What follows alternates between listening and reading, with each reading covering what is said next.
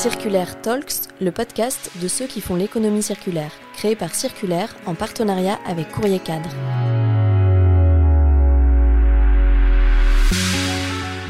Dans ce nouvel épisode des Circulaire Talks réalisé en partenariat avec Citeo, Sarah, directrice de la communication de Circulaire, et moi avons eu le plaisir d'accueillir Anne-Sophie Michel, Innovation Manager chez Citeo, et Shu Zhang, CEO et cofondatrice de Pandobac, une start-up de l'économie circulaire spécialisée dans le réemploi qui aide les entreprises et les collectivités à passer des emballages jetables aux réutilisables.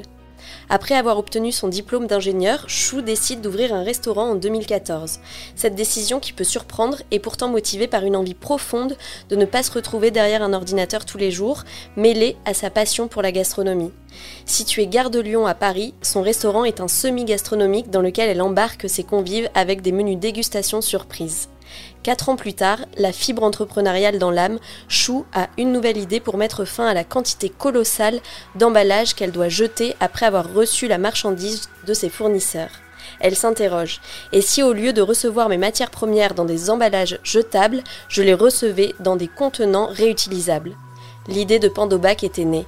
Avant de se lancer, elle fait des recherches pour savoir si ce type de solution existe déjà, elle étudie aussi les freins, et elle se rend compte rapidement qu'une opportunité est là. Alors elle la saisit et teste son idée pendant un mois. La suite, découvrez-la dans l'épisode. Bonne écoute à tous. Bonjour à tous, nous sommes ravis avec Sarah de vous accueillir Anne-Sophie et Chou dans ce nouvel épisode des Circulaire Talks, réalisé en partenariat avec Citeo. Cet épisode est le troisième épisode d'une série de quatre épisodes dédiés au Circular Challenge, un programme d'accélération de start-up de l'économie circulaire que vous avez initié il y a six ans, Anne-Sophie. À travers cette série, nous mettons en avant les entrepreneurs membres du programme, parmi lesquels Chou, lauréat 2019 avec la start-up Pandobac. Bonjour à toutes les deux. Bonjour. Bonjour Sarah. Bonjour Alexia, bonjour Anne-Sophie, bonjour Chou. Pour démarrer, Chou, chez Pandobac, votre mission est de réinventer le transport des marchandises alimentaires pour aller vers un modèle zéro déchet, respectueux de notre planète et profitable à l'ensemble des acteurs de la chaîne. L'idée de Pandobac t'est venue il y a 4 ans, alors que tu exerçais un tout autre métier que celui pour lequel tu avais été formé. Est-ce que tu peux nous raconter ton parcours? Oui, effectivement, j'ai fait des études d'ingénieur. Euh, donc, effectivement, de formation, je suis euh, ingénieur. Et par passion de la gastronomie, de la cuisine, euh, je me suis dit, bah, quoi faire en sortie d'école? Bah, Pourquoi pas ouvrir un restaurant Donc, idée un peu farfelue, mais qui me tenait vraiment à cœur. C'est vraiment un projet personnel.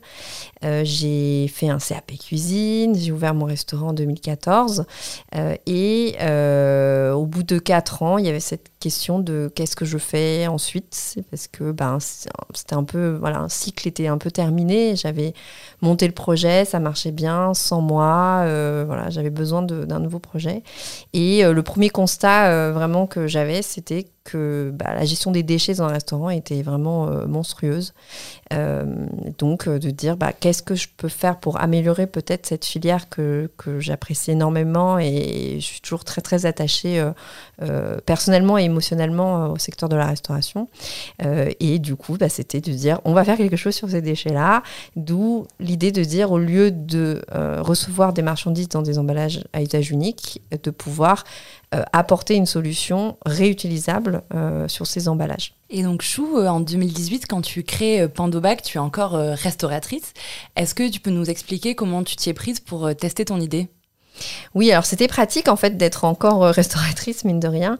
Euh, c'est que pour dire bon bah il y avait cette idée de dire euh, je reçois des cartons, des cagettes en bois et des caisses polystyrène. bah moi j'ai cette idée de dire bah c'est possible de le faire en réutilisable. Mais en fait, si personne l'a fait, peut-être que c'est parce qu'il euh, il y a des freins euh, très importants ou des choses qui, rendent impossible cette, euh, solution. Donc la première étape, c'était de dire, on va aller interroger les fournisseurs pour comprendre pourquoi aujourd'hui ils livrent dans du jetable. Euh, bah, on est allé voir plein, plein de fournisseurs et euh, il n'y en a aucun qui avait vraiment une réponse. Et bon, on a toujours fait comme ça. Euh, c'est pratique, il n'y a, pas de frein identifié. Et ensuite, on s'est dit, bah, dans ce cas-là, on va aller voir si certains sont intéressés pour tester du réutilisable. donc, si on trouvait en fait un terrain de test, ça voulait dire quand même qu'il y avait un intérêt de la part de, de ces entreprises. donc, on a cherché et on a trouvé un grossiste dans le marché de Rungis qui a accepté qu'on vienne tester, mettre des marchandises dans des bacs et que lui puisse les livrer euh, à ses clients restaurateurs dans du réutilisable. Euh, donc ça a été vraiment voilà, de, la persuasion, disons, d'aller voir un peu tout le monde, de discuter avec tout le monde. Et on a fait un test complètement, euh, on va dire, manuel et improvisé un peu, où on est allé acheter des bacs chez Ikea. Euh, donc à l'époque, voilà, aucun budget. On s'est dit bon, on va aller prendre un peu ce qu'on trouve. Euh, donc on a acheté euh, une centaine de bacs Ikea et on a fait un test d'un mois chez ce grossiste. Et pour la modique somme de bah de, Du coup, de 300 euros. Voilà, les, les bacs Ikea ne sont pas très chers. Sachez que vous en achetez à 3 euros pièce. Et, euh, et, non, non, et tout le suivi était fait manuellement. Enfin, et puis les équipes du grossiste étaient vraiment super. Ils étaient euh, vraiment euh, là à faire sérieusement, disons, le, le, test. On avait un peu peur que ça soit mal pris par les opérateurs. Et en fait, c'était super. Donc, on, on remercie grandement ce, voilà, ce grossiste de nous avoir aidé à nous lancer. Génial, et c'est super d'avoir ce retour du coup de ton expérience par rapport à ce premier test parce que je pense à toutes les personnes qui nous écoutent et qui ont peut-être des projets euh, d'entreprendre et, euh, et c'est vrai qu'il y a une étape qui nous est conseillée à tous quand on entreprend, c'est de tester euh, sa solution pour tester l'usage, le marché, la réceptivité, etc. Euh, et, souvent, on a envie, euh, parce qu'on croit à fond en son idée, euh, de dépenser beaucoup d'argent et de passer du temps à ça pour aussi se rassurer. Alors qu'en fait, ton exemple, il vient illustrer l'importance de pas y passer beaucoup de temps, mais vraiment de faire avec les moyens du bord, entre guillemets, euh, pour rapidement tester et voir et pouvoir ajuster et, se dire, OK, bon, bah là, clairement, euh, tu as eu euh, un résultat positif tout de suite, ce qui t'a permis de te lancer rapidement et de pas perdre de temps ni beaucoup d'argent. Donc, je trouve que c'est un conseil intéressant à partager avec les, tous les entrepreneurs peut-être qui, qui, nous écoutent. je me retourne vers toi, du coup, Sarah. De ton côté, comme vous êtes des experts des sujets de circularité chez Circulaire, est-ce que peut-être que tu as des chiffres à nous donner sur ce que représentent les emballages jetables en France dans la restauration alors oui, euh, bien sûr. Bah, justement, à, ce sujet, il y a un rapport de l'ADEME, euh, l'Agence de la transition écologique, qui est, qui est sorti en février 2022 et qui dresse un état des lieux euh, des emballages dans la restauration. Et ce rapport, il nous dit qu'en fait, on a 1,7 million de tonnes d'emballages à usage unique qui sont produits chaque année dans le secteur de la restauration, tout secteur confondu, fondu, euh, restauration collective, sur place ou restauration à emporter. Ça correspond à 170 tours Eiffel de déchets enfin d'emballages qui sont produits. Et donc c'est un lapsus assez révélateur que je viens de vous faire. Euh, parmi ces emballages, on va retrouver euh, des matériaux comme le plastique, le carton ou encore le verre. Et si on s'intéresse à la solution Pandobac, on voit qu'elle s'adresse aux emballages qu'on appelle secondaires. donc ces emballages très importants parce qu'en fait ils vont, ils vont permettre de protéger les produits lorsqu'ils sont transportés de leur lieu de production ou de stockage jusqu'à leur lieu de vente.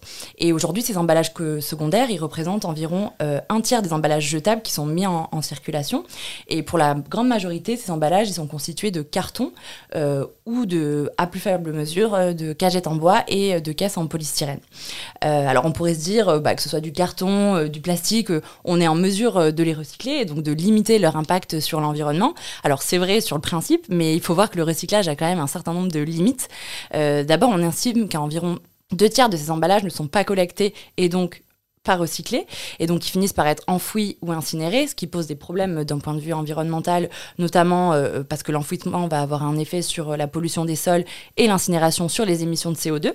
Ensuite, parce qu'il faut voir que le recyclage, c'est une des boucles les moins vertueuses en fait de, l'économie circulaire, parce qu'elle va être très gourmande euh, en ressources, notamment en eau et en énergie. Euh, donc c'est une boucle moins vertueuse que le réemploi, par exemple, comme ce que propose Pandobac. Et enfin, on se rend compte aussi que le recyclage, ça demande un investissement en temps euh, pour, euh, pour les restaurateurs. Comme tu, as pu nous le confier, Chou, lorsqu'on préparait cet épisode, tu nous disais passer facilement 30 minutes, une heure chaque jour à plier les cartons pour qu'ils puissent être collectés et recyclés. Donc on voit bien que le recyclage a quand même des limites. Et au-delà de ces limites purement factuelles, on a aussi la réglementation qui se durcit, qui s'accélère sur, sur ces sujets pour réduire l'impact environnementale des emballages. Et on a la loi AGEC qui va notamment imposer dès 2023 aux producteurs et aux grossistes d'adopter en partie le réemploi des emballages et donc de se tourner vers des solutions comme Pandobac pour euh, limiter le recours aux emballages jetables. Je me retourne vers toi, Anne-Sophie. C'est vrai que bah, chez Citeo, c'est aussi euh, un de vos domaines d'expertise, donc peut-être que tu as quelque chose à ajouter par rapport à tout ce constat qu'on peut faire et, tous les chiffres dont vient de nous parler Sarah. oui, alors Citeo, pour rappeler, c'est une entreprise, une société à mission maintenant qui a pour mission d'accompagner les metteurs en marché d'emballage à réduire l'impact euh, environnemental euh, du coup de ces emballages et des papiers euh, graphiques. donc c'est une entreprise qui existe depuis 30 ans, qui a fêté ses, 30 ans cette année et qui travaille en fait avec l'ensemble de la chaîne de valeur, donc aussi bien les metteurs en marché d'un côté que de l'autre côté, et ça c'est très important aussi pour toute l'économie circulaire, les collectivités locales, les territoires, les opérateurs et les recycleurs. Donc on est vraiment le chef d'orchestre de cette filière d'emballage ménager de papier euh, graphique. Euh, donc jusqu'à maintenant, euh, concentré sur les emballages du citoyen et pas sur ceux de la restauration.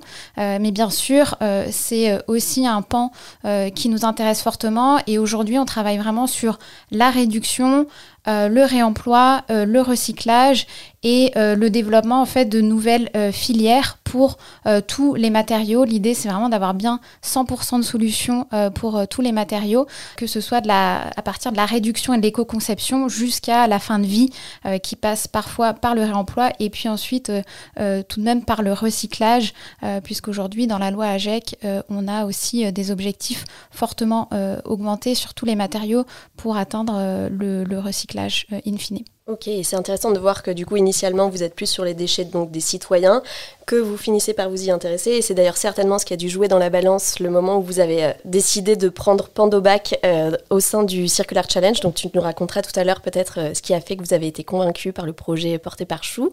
Je me retourne vers toi Chou par rapport notamment aux chiffres dont Sarah nous a parlé qui clairement on comprend bien à l'écoute de ces chiffres tout l'intérêt de la solution que tu as développée. Donc est-ce que tu peux nous dire aujourd'hui combien de clients vous accompagnez et qui sont ces clients en fait? Aujourd'hui, on travaille avec une trentaine donc, de fournisseurs alimentaires. Alors on appelle ça des fournisseurs parce que le profil est très varié. Euh, on a des, donc, des grossistes euh, donc, comme euh, celui avec qui on a commencé à faire le test, mais il y a également des distributeurs et on remonte aussi un peu plus haut dans la chaîne d'approvisionnement avec des producteurs directement, donc des coopératives de fruits et légumes, des marailleurs. donc c'est vraiment tout ce qui est en amont d'un commerce ou d'un restaurant. Euh, à qui donc on, s'adresse vraiment euh, pour l'offre euh, Pornobac. et aujourd'hui, effectivement, un, chiffre donc dans le marché de a à peu près 1000, un millier de, grossistes. Donc on a encore beaucoup de marge parce qu'on parle que de Rungis, donc il y a encore tout le reste de la France, l'Europe, etc.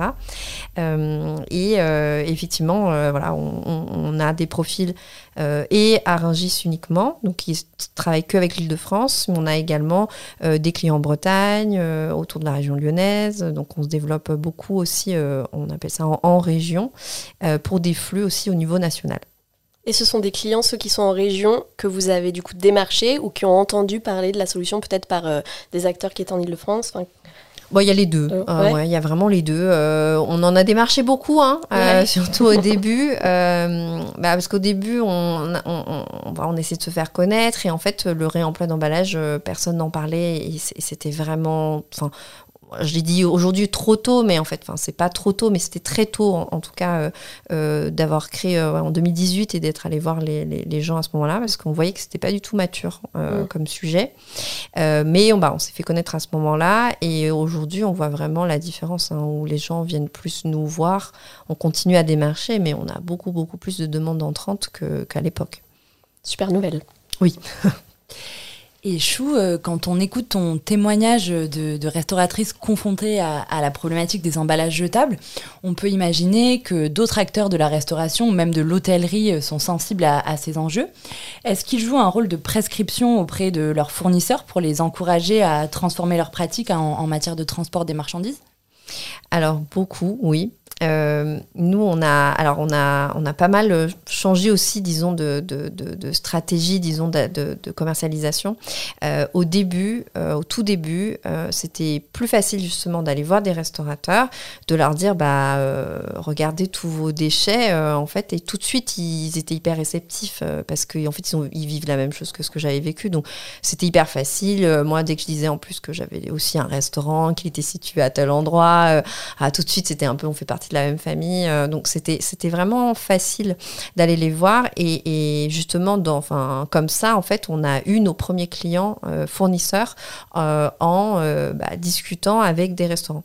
donc parce que les restaurants ensuite en parlent à leurs fournisseurs et les fournisseurs après sont venus nous voir. Donc c'était vraiment un, un, gros levier et aujourd'hui en fait de moins en moins, enfin nous on fait de moins en moins d'efforts disons pour aller voir directement les restaurants, notamment parce que comme je disais les fournisseurs nous connaissent et viennent de plus en plus nous voir directement. Donc il y a moins besoin, entre guillemets, de passer euh, via les restaurateurs. Et en fait, très régulièrement, euh, les restaurants nous contactent aussi directement. Euh, un, exemple, là, très récemment, on a fait tout un échange avec le Meurice du coup palace euh, parisien euh, où euh, voilà une personne des, achats m'a donné la liste totale des fournisseurs en disant bah voilà qu'est-ce que vous pouvez faire avec nos fournisseurs voilà. Et, et c'était vraiment une démarche volontaire de, la part de l'établissement et euh, on fait des actions un peu de temps en temps, plus coup de poing euh, envers les, restaurants. Où là, dernièrement, on a, on a effectivement une collaboration avec un, un Instagrammeur food qui a parlé de nous, effectivement, dans un post. On peut le nommer? Oui, du coup, c'est Mon Paname. Très bien.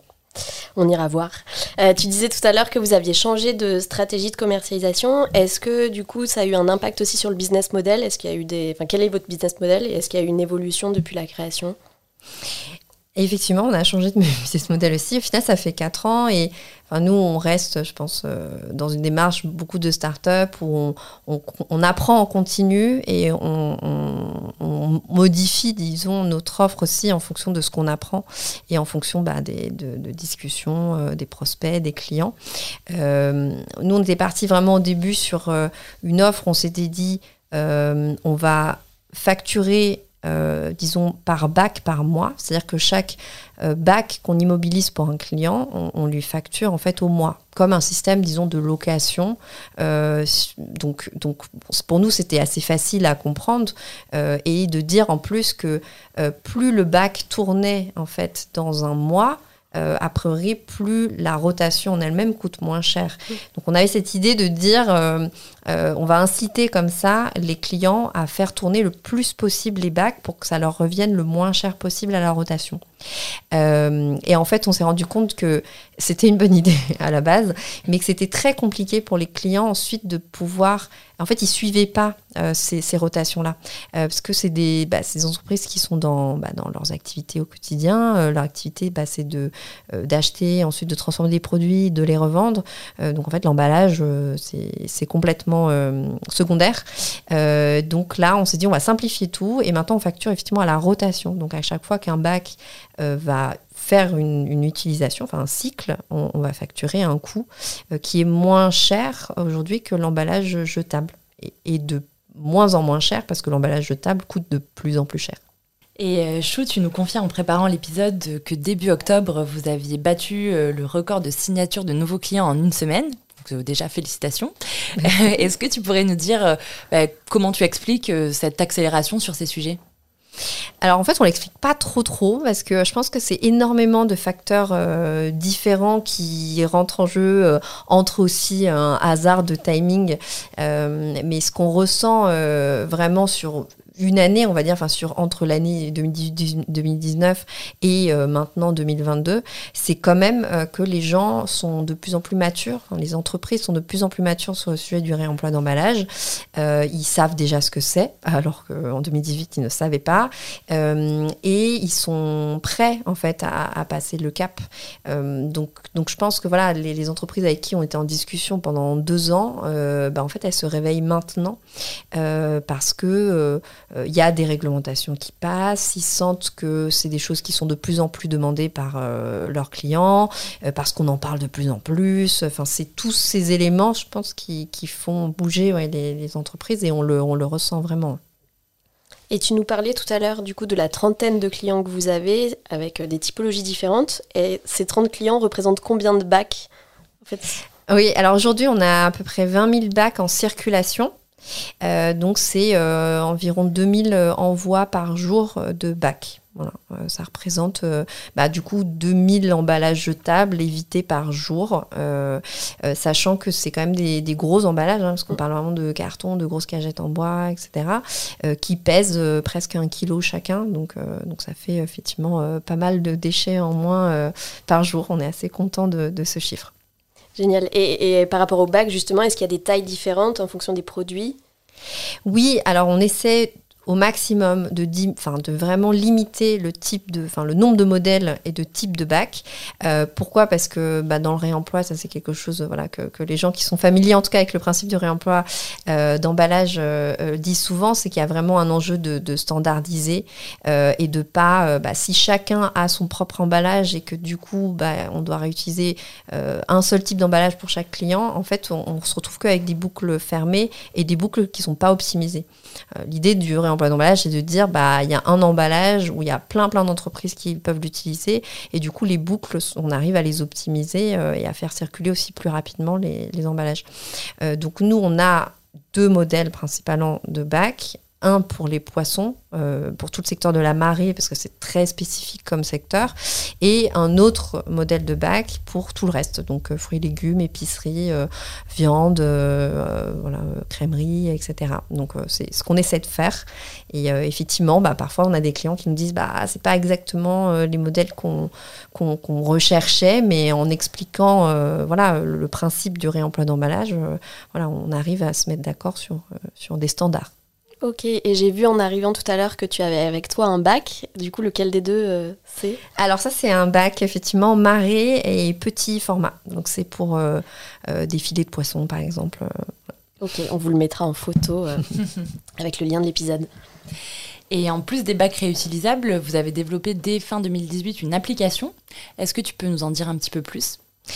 Oui, alors euh, effectivement, nous, dans l'offre, euh, enfin très rapidement, on fournit donc des bacs réutilisables, donc ça c'est assez clair. Euh, il reste à nous et on fournit, disons, l'utilisation des, bacs, donc on gère tout le stock, etc. On s'occupe donc de les récupérer une fois qu'ils sont sales, on s'occupe de les laver également, et tous les flux en fait, parce que ça va passer de main en main les bacs, donc il faut d'une manière ou d'une autre les suivre. Euh, nous, on a décidé euh, très rapidement et dès le début, en fait, de, dès 2018, de développer notre propre application de suivi euh, qui vraiment enregistre euh, tous les flux, les stocks de tous les bacs. Il y a énormément d'informations qui sont associées à, chaque bac euh, et ils sont suivis unitairement. Donc on n'a pas deux bacs qui ont le, même identifiant, ce qui permet vraiment d'avoir de tracer tout l'historique d'un bac. Et nous, ça nous aide bah, à aussi calculer notre impact. mine de rien, on a vraiment toutes les informations exactement de savoir bah, combien de bacs ont circulé tel jour, euh, euh, le temps d'immobilisation des bacs aussi. Euh, ce qui est important, c'est de savoir si le bac il va circuler juste deux fois dans un an, c'est pas très intéressant. donc on essaie d'optimiser ça aussi. Et pour les clients, bah, ça leur apporte aussi une visibilité, bah, pareil, sur leur impact et sur les flux qu'ils vont envoyer. Et justement, euh, tu, abordes la notion d'impact. Euh, est-ce que tu es en mesure de nous partager quelques chiffres du coup sur l'impact positif que ta solution a, permis de, de voir émerger? Alors nous, on a, aujourd'hui, on, dit qu'on a fait économiser, disons, 400 000 euh, emballages donc jetables depuis le début euh, de l'aventure. Euh, donc c'est un ordre de grandeur. Et comme je disais, vu que ça un emballage, c'est presque un kilo, on, estime à 300 tonnes à peu près de déchets évités. Depuis le début de l'aventure. Et on a fait, nous, dès 2000 2018, d'ailleurs, enfin 2019, euh, fait faire une ACV, donc une analyse de cycle de vie, euh, qui, va, euh, qui nous a vraiment permis de déterminer l'impact précis par bac utilisé par rapport à un emballage jetable. et les chiffres voilà, sont assez intéressants. On est à peu près à 4 fois moins de CO2, de consommation d'eau et de vraiment génération de déchets que l'emballage jetable. Donc c'est voilà. Donc c'est assez, on est assez content aussi de, de cet impact. Anne-Sophie, je me retourne vers toi maintenant. Euh, Chou a été lauréate du Circular Challenge en 2019. On le disait du coup euh, en démarrant cet épisode. Euh, est-ce que tu peux nous rappeler l'objectif de ce programme que donc Citeo a initié et aussi nous expliquer finalement qu'est-ce qui vous a convaincu pour bah, décider de prendre Pandobac dans ce programme?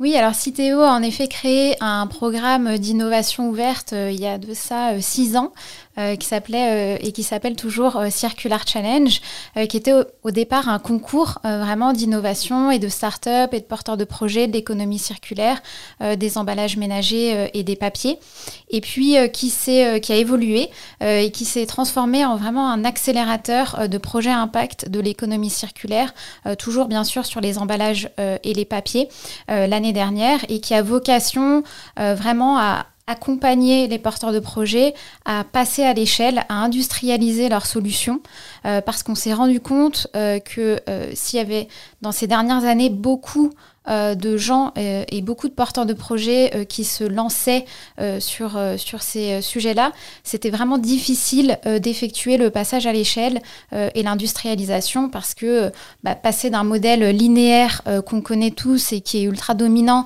à un modèle circulaire, c'est très complexe. ça nécessite, et on le voit aussi avec Chou, vraiment de transformer bah, les modèles d'affaires, la création de valeur, de se connecter à d'autres acteurs que ceux avec qui on pouvait travailler auparavant, de faire changer et les comportements et les façons de faire. Bon, bref, euh, beaucoup de défis à relever.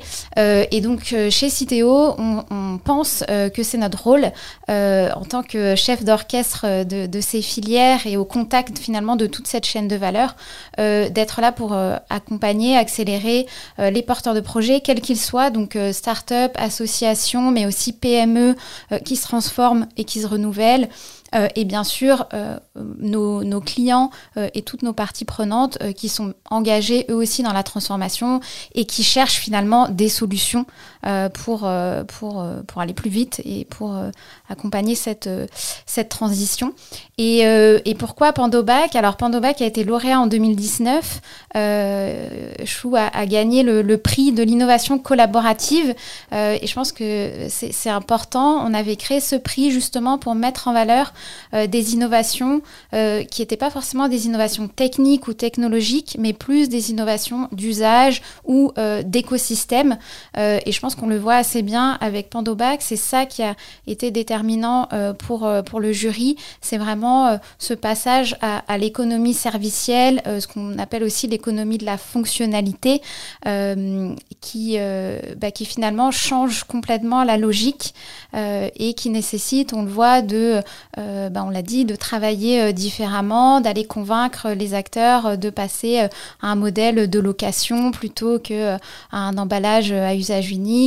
Et, voilà, c'est ça qui était intéressant. Et puis bien sûr, l'ancrage territorial aussi de Pandobac, qui était à Rungis et qui travaillait voilà, avec tous ces acteurs de la chaîne. Et sur un sujet qui était nouveau à l'époque pour nous, sur ce segment de la restauration. On travaillait déjà avec certaines startups sur le, le réemploi, euh, mais c'était encore, comme l'a dit Chou, euh, assez euh, novateur. Très clair. Et il me semble que tu avais peut-être une question. En tout cas, tu voulais revenir sur le nom Pandobac. Oui, tout à fait. J'aime beaucoup l'histoire du nom Pandobac. Donc, Chou, est-ce que tu peux nous raconter l'histoire? Oui, euh, alors on a passé beaucoup de temps à réfléchir à ce nom, donc euh, je suis contente que tu apprécies euh, l'histoire. en fait, Pando, du coup, c'est alors c'est du latin hein, à la base, c'est je m'étends. Du coup, aujourd'hui, tout le monde connaît pandémie, donc c'est facile. C'est la même racine. et nous, donc à l'époque, il n'y avait pas encore la, pandémie. ce qui nous avait plu, c'était déjà de dire, bah, en fait, on veut étendre nos bacs bah, partout. et en plus, du coup, ça a donné le nom, enfin Pando, ça a été pris pour le nom d'une colonie d'arbres aux États-Unis qui, en fait, se clone et s'étend en se clonant depuis 80 000 ans. Euh, donc ça fait le, enfin c'est le plus vieil organisme vivant sur euh, Terre. On trouvait que ce symbole était beau, quoi, de dire euh, bah on s'étend et surtout on est durable, on, reste dans le temps. Génial. Et Anne-Sophie, est-ce que tu peux nous expliquer comment s'est matérialisé l'accompagnement apporté par Citeo dans le cadre du Circular Challenge? Oui, alors l'accompagnement, c'est déjà euh, de la visibilité, euh, bien sûr, euh, sur le, temps de, la soirée, de la révélation des lauréats, mais ça s'inscrit aussi dans le temps, puisque pour nous, c'est hyper important de construire une relation de long terme avec chacun des alumni, on, les appelle comme ça maintenant, de la communauté Circular Challenge. À peu près une soixantaine, euh, à raison d'une dizaine de finalistes par an. Euh, et on essaye vraiment de s'inscrire euh, sur le long terme avec eux.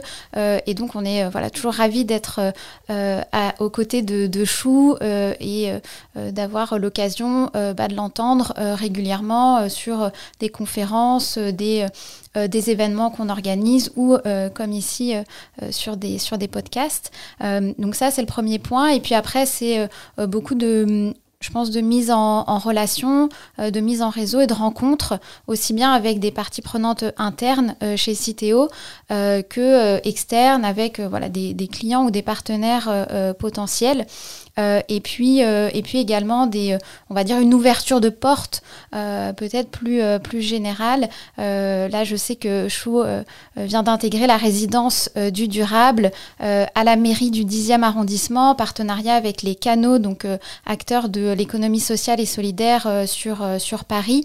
Euh, et Citeo est partenaire de ce lieu, donc la résidence durable, pour travailler du coup au lien entre économie circulaire et économie sociale et solidaire. Donc voilà, quelques exemples. Ouais, c'est intéressant parce que là, c'est le troisième épisode du coup euh, dédié au, Circular Challenge de Citeo et, et, on voit dans les témoignages euh, du coup des, startups que vous avez accompagnés aussi que ça s'arrête pas à l'année finalement où ils sont lauréats euh, de, ce challenge, mais que c'est vraiment un accompagnement sur le temps long, sur différents projets aussi qui dépassent le, le cadre de ce challenge. Donc c'est hyper bénéfique, je pense, pour, pour les porteurs de solutions. Et de ton côté, Chou, euh, est-ce que tu peux nous dire pourquoi, enfin, quelles avaient été tes motivations à l'époque de candidater au Circular Challenge Et est-ce que tu as des choses à ajouter par rapport à l'accompagnement que tu as reçu sur peut-être les apports? Euh, bah, nous, quand on avait candidaté, euh, c'était au tout début hein, de l'aventure. Hein. on avait créé en 2018, on avait candidaté en 2019, donc au final, on avait assez peu de, d'accomplissement euh, euh, très concret. Et euh, bah, en fait, on avait candidaté en se disant, bah, effectivement, ça donne une visibilité, c'est un tremplin, ça peut justement amener à des, très belles mises en relation. donc, tout, tout ce que, effectivement, Anne-Sophie a dit, hein, c'était ça. Et clairement, on n'y croyait pas trop parce que bah, Citeo, ça reste toujours maintenant et surtout à l'époque c'était très emballage ménager. Euh, et nous vu qu'on s'occupe que des emballages professionnels c'est vrai que j'avais mis assez peu d'espoir euh, sur cette candidature pour tout dire. Donc euh, le fait d'être lauréat c'était vraiment vraiment on était hyper contents. Et, et aujourd'hui ouais pour rajouter enfin dans, dans le sens d'Anne-Sophie je suis en contact très régulièrement avec les équipes de Citeo Innovation enfin, des équipes innovation euh, et je n'hésite pas, vraiment pas, à les solliciter euh, quand j'ai des questions, quand j'ai envie d'une mise en relation. Après, ils peuvent le faire, ils peuvent pas le faire, mais je sais que c'est des voilà, c'est vraiment une relation de confiance euh, et j'ai créé aussi des liens, voilà, vraiment avec les, gens de l'équipe de Citéo que j'ai grand plaisir à croiser à des événements. donc il y a, y a, vraiment un lien de confiance, je dirais, avec les équipes. et j'ai été aussi donc récemment, euh, enfin récemment, ça fait déjà euh, presque deux ans, euh, enfin on est venu me chercher, bah, d'ailleurs c'est toi qui m'as appelé, je crois, Anne-Sophie, pour faire partie du comité de mission de, de Citeo quand Citeo est devenu entreprise à mission. donc, je fais partie effectivement des, des, des premiers membres du comité de mission de Citeo. Anne-Sophie, du coup, tu peux peut-être nous repréciser ce qu'est un comité de mission dans le cadre oui, d'une entreprise à mission? Tout à fait. Donc, du coup, Citeo est, est, devenue entreprise à mission euh, en 2020 et le comité de mission, finalement, c'est euh, l'organe qui, euh, qui suit l'exécution de la mission que s'est donnée l'entreprise. Et puis surtout qui challenge, qui amène à apporter un peu plus d'ambition et qui est composé de personnalités extérieures et aussi d'un représentant des, des salariés euh, de, l'entreprise. Dans le cas de, de, du coup, notre comité de mission, il est présidé par euh, Patricia Ricard, euh, qui est présidente de l'Institut océanographique Paul Ricard, qui est engagée dans la protection de l'environnement et des océans depuis plus de 30 ans. et, puis, et puis, bien sûr, on a, on a souhaité, du coup, avoir un représentant de la communauté Circular Challenge et, et surtout quelqu'un qui porte l'innovation au sein de ce comité de mission et, euh, et puis une ouverture parce que c'est ça qui est important dans ce comité, c'est d'avoir vraiment une diversité de points de vue. Et donc tout naturellement, euh, on a pensé à Chou euh, qui a accepté et donc voilà qui est aussi membre de ce comité. Très bien. Et il me semble aussi que le recrutement de la prochaine promotion du Circular Challenge est en cours. Est-ce que tu peux nous en dire un mot? Oui, tout à fait. Donc, euh, on a un appel à projet euh, annuel qui nous permet aujourd'hui de recruter une promotion euh, de 8 startups qu'on va accompagner durant une année sur différents volets. Donc bien sûr l'économie circulaire, le, le modèle d'affaires, comment est-ce que je circularise mon modèle d'affaires, la mesure de l'impact. et puis on, on, réalise aussi de plus en plus des expérimentations et des projets concrets avec du coup chacun chacun de ces projets euh, lauréats. Euh, et en ce moment, on a euh, nos 12 finalistes pour la prochaine édition qui ont été sélectionnés, qui vont prendre part à deux jours d'atelier, deux jours de bootcamp, euh, et puis qui participeront à, la finale le, 8 décembre, donc qui se passera au musée du Quai Branly. et donc j'en profite pour inviter tous ceux qui nous écoutent, puisque nous aurons la soirée Circular Challenge, durant laquelle on peut écouter les pitchs des finalistes et puis d'autres intervenants inspirants. la soirée sera sous l'angle des futurs de l'économie circulaire. Donc l'idée, c'est de prendre un peu de recul, euh, d'évoquer les futurs et puis bah, surtout les futurs souhaitables. Euh, voilà, d'essayer de se projeter dans, euh, dans quelque chose de, positif. Donc voilà, c'est ouvert à tous. Et pour y assister, du coup, juste de façon pragmatique, c'est peut-être qu'il faut s'inscrire en ligne. Oui, sur le site de circularchallenge.com, vous pouvez retrouver donc toutes les informations et bien sûr le, le lien vers l'inscription. Et Anne-Sophie, euh, tu parlais de futur, mais justement, si on se tourne un petit peu vers l'avenir, euh, Chou, est-ce que tu peux euh, bah, déjà nous rappeler combien vous êtes aujourd'hui chez Pandobac et quelles sont vos perspectives d'évolution? Euh, on est 13 aujourd'hui chez Pandobac. Euh, on a euh, globalement des équipes commerciales, des ingénieurs qui s'occupent de la partie opérationnelle, des opérateurs de lavage, bien entendu. On en a accueilli un nouveau là, bah, la semaine dernière à Rungis. Et nos prochaines étapes, nous, on a différents défis, là, challenge, surtout pour l'année 2023 à venir. donc nous, on est aujourd'hui assez bien connus et implantés, comme je disais, vraiment entre les fournisseurs. Donc alimentaire, euh, restauration donc commerciale principalement. On a commencé aussi avec la restauration collective euh, et un peu avec la distribution. Et là, la prochaine étape, c'est vraiment de, passer à l'échelle en travaillant avec des industries agroalimentaires qui, pour livrer bah, plutôt de la distribution, voilà, des supermarchés, également de la restauration, pour voilà, vraiment passer un autre cap. Ça, c'est un, un, de nos défis aujourd'hui. Donc on est voilà, on avance avec, euh, avec pas mal d'industriels sur le sujet, donc on est content parce que ça prend bien. Euh, et euh, bah, pour accompagner ce passage à l'échelle, bah, on cherche aussi à lever des fonds pour l'année prochaine. donc voilà, grand défi qui nous attendent pour 2023. À bon entendeur. Pandobac est aussi membre du Club Circulaire. Euh, le Club Circulaire, c'est un club qui a été euh, créé par Circulaire, qui réunit 50 grands groupes et 50 porteurs de solutions comme toi, Chou, pour accélérer la transition vers une économie circulaire. Euh, qu'est-ce que tu en retires? Alors, nous, on y est ouais, depuis le tout début. Euh, alors je me souviens plus bien comment on s'est retrouvé effectivement dans le club circulaire, mais euh, euh, c'était vraiment ouais, dès 2018, je pense qu'on était déjà là. et en fait, bah, les, clubs sont vraiment hyper, enfin c'est des, moments hyper sympas, enfin vraiment avec beaucoup d'échanges, des rencontres. À chaque fois, c'était plein de rencontres. on a pitché aussi plusieurs fois, parce qu'il y a toujours une petite session où il y a des, de solutions qui vont pitcher leurs solutions. Et bah, là, récemment, dans le cadre effectivement de notre développement avec les industriels agroalimentaires, moi j'avais pitché en mars bah, de cette année. Et bah, il y a eu plusieurs entreprises qui sont venues me voir à la fin, dont le groupe Bell, du coup, industriel agroalimentaire, donc c'était parfait.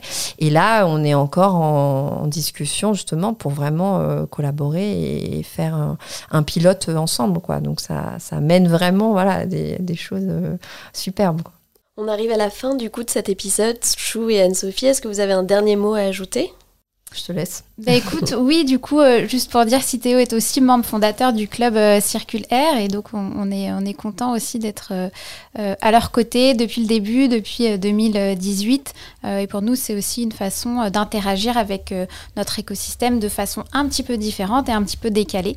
et donc on est très content de ça. et puis un mot de la fin pour dire que bah, Circular Challenge l'année prochaine continuera du coup sur sa lancée euh, pour accompagner, euh, on l'espère, des nouvelles euh, solutions innovantes sur l'économie circulaire, aussi bien sur, on l'a dit, sur l'éco-conception, sur le réemploi, sur lequel il y a voilà, encore beaucoup de défis à relever, que aussi sur la collecte et, la mobilisation pour le changement de comportement et puis bien sûr le recyclage également. Euh, moi, je voulais euh, vous remercier déjà d'avoir pensé à moi et de m'avoir invité. Euh, c'est très agréable comme, comme échange. Et pour le mot de la fin, je dirais bah, vive les emballages qui ont plusieurs vies. Très très belle conclusion. On finira sur, sur cette jolie phrase. Merci à toutes les deux d'avoir participé à ce sixième épisode des Circulaire Talks. Merci Sarah. Merci Alexia, merci à toutes les deux. À merci beaucoup. Au revoir.